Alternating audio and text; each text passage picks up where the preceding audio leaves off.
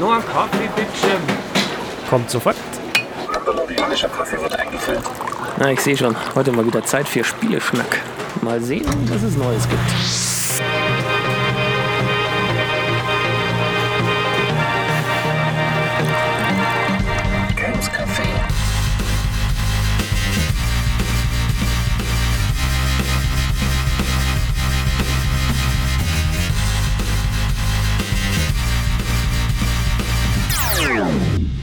Einen wunderschönen guten Abend. So, heute lasse ich den Morgen mal weg, weil heute gibt es nichts mit Kaffee.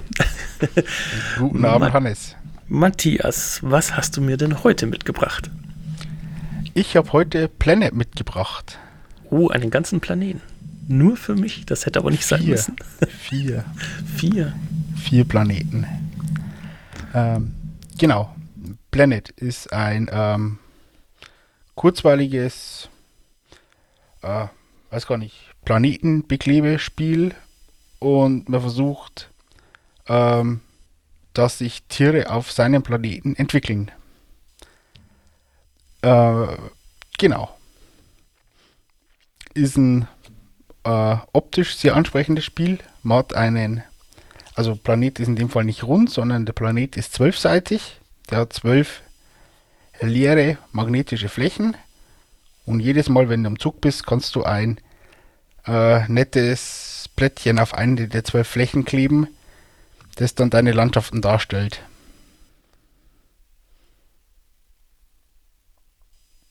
Ich habe dich schon verloren. Irgendwie ja. Ich versuche gerade zu googeln, um rauszufinden, wovon du sprichst, weil ich es ja selber nicht sehe. Ähm, Okay, ähm, Planet äh, dreht sich darum, dass du ähm, versuchst, möglichst viele Tiere auf deinem Planeten zu beheimaten und möglichst viele halt auch deinen Mitspielern wegschnappst. Und das funktioniert so, dass du Plättchen hast, die aus fünf Feldern bestehen. Da können unterschiedliche Landschaften drauf sein, Eisflächen, Wasser, Gebirge, Wüsten, Wälder, also alles, was es so gibt.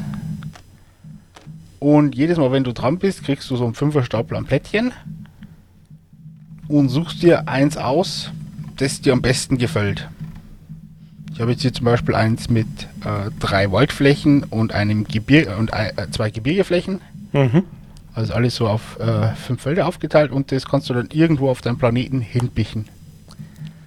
Das ist magnetisch, das hält dann wunderschön drauf. Hinbichen war jetzt der Fachterm für Ankleben. Ja, es ist magnetisch. äh, das bicht von alleine, genau. Äh, Und äh, dieser Planet, der, äh, das, das ist auch tatsächlich so ein 3D-Modell, oder? Genau, das ist, äh, wie gesagt, der ist nicht rund, aber du hast äh, zwölf Flächen und das ist äh, schön begreifbar, dreidimensional. Ist jetzt, weiß ich nicht, ungefähr, müssen wir sagen, so 8 bis 10 Zentimeter in alle möglichen Richtungen. Genau, und der hat halt ähm, zwölf Seiten, auf die du deine Landplättchen dann hinkleben kannst. Okay, und jetzt haben wir äh, unsere Landplättchen draufgeklebt. Genau, das passiert ja äh, dann. Gibst du die restlichen vier Plättchen, wie gesagt, das ist immer ein Fünferstapel an Plättchen, gibst du weiter der Mitspieler. Der nimmt sich einen davon und klebt den auf seinen Planeten drauf. Und die restlichen kommen dann äh, in die letzte Reihe.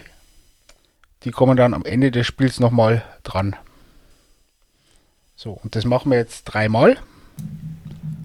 Okay. Und äh, am Ende der dritten Runde äh, hast du Tiere, die äh, vorher ausgelegt wurden. Und bei den Tieren gibt es halt verschiedene Tiere, die verschiedene Voraussetzungen wollen. Zum Beispiel will Eisbär Dach- die Wüste. Genau, genau. Ich habe jetzt zum Beispiel einen Dachs. Der Dachs geht zu dem Spieler, der die größte zusammenhängende Waldfläche hat. Also wie gesagt, immer so ein Plättchen besteht ja aus fünf Teilen. Und äh, indem du halt die Länderflächen auf dem Planeten äh, geschickt anlegst, kannst du halt größere Flächen bilden. Und der, Dachs geht zu dem Spieler, der die größten Waldfläche hat, die nicht an eine Wüste angrenzt. Also da muss man beim Legen immer ein bisschen aufschauen. Oder ähm, der Bär, der geht zu dem Spieler, der den größten Wald hat, der an ein Gebirge angrenzt. Und dann gibt es halt auch so Sachen, die sich ausschließen. Ähm,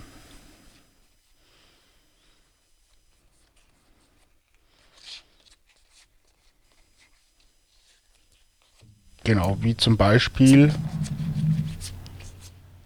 Dazu Ähm. machst du es aber spannend für mich.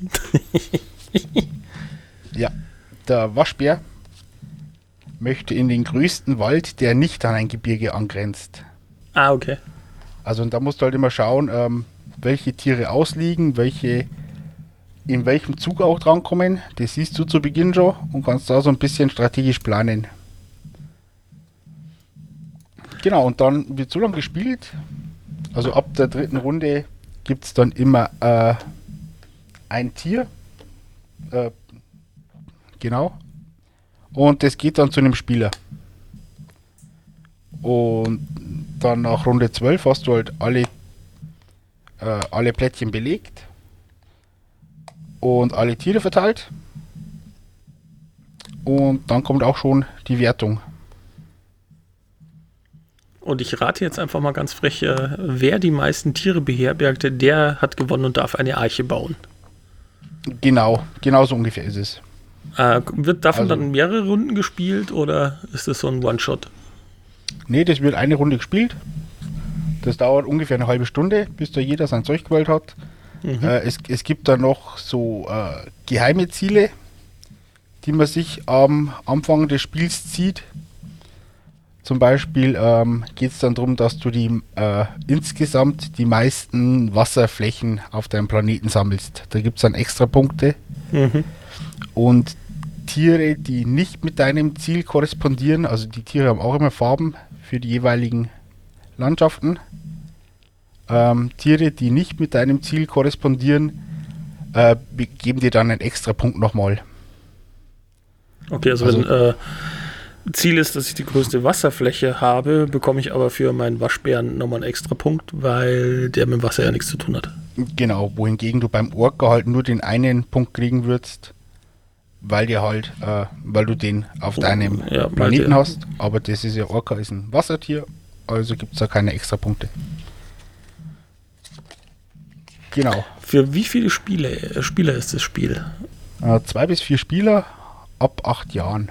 Also ist jetzt halt auch nicht so mordskompliziert. Mhm. Aber es ist halt wirklich schön mit diesem 3D-Planeten, wo man dann auch die Landflächen hinbiegt.